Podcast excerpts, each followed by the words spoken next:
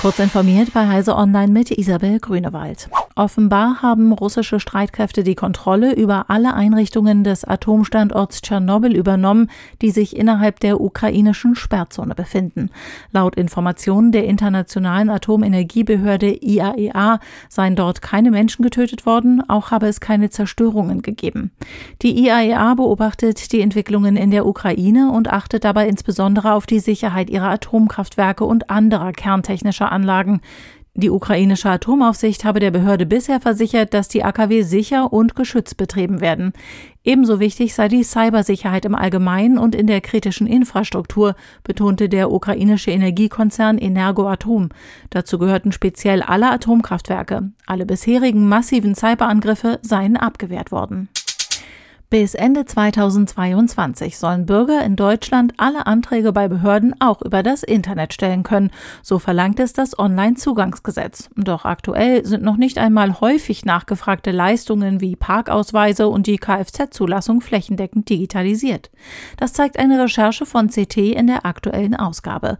Führerscheine, Baugenehmigungen und der Unterhaltsvorschuss können sogar nur in wenigen Städten online beantragt werden.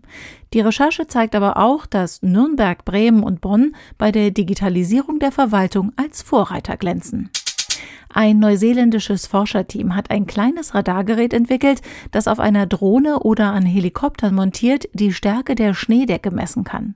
Damit wollen die Wissenschaftlerinnen und Wissenschaftler eine Möglichkeit schaffen, um die Lawinengefahr in Schneegebieten besser einschätzen zu können. Zudem eignet sich die Technik dazu, Auswirkungen des Klimawandels zu überwachen. Der Prototyp des Radars ist bereits fünf Jahre lang auf antarktischem Meereis getestet worden. Nun soll die Technik so angepasst werden, dass sie in alpinen Gebieten in Neuseeland eingesetzt werden kann.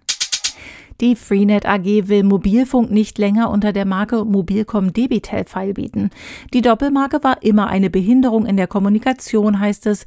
Sie sei ein Kompromiss gewesen, um die Bestandskunden nicht zu verschrecken.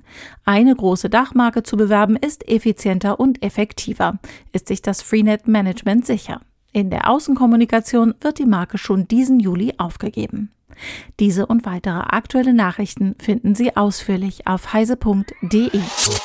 Werbung.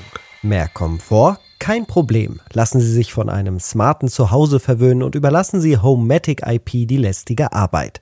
Mit der kostenlosen App automatisieren Sie ganz einfach und zuverlässig Heizung, Beleuchtung, Rollläden und viele andere Elektrogeräte.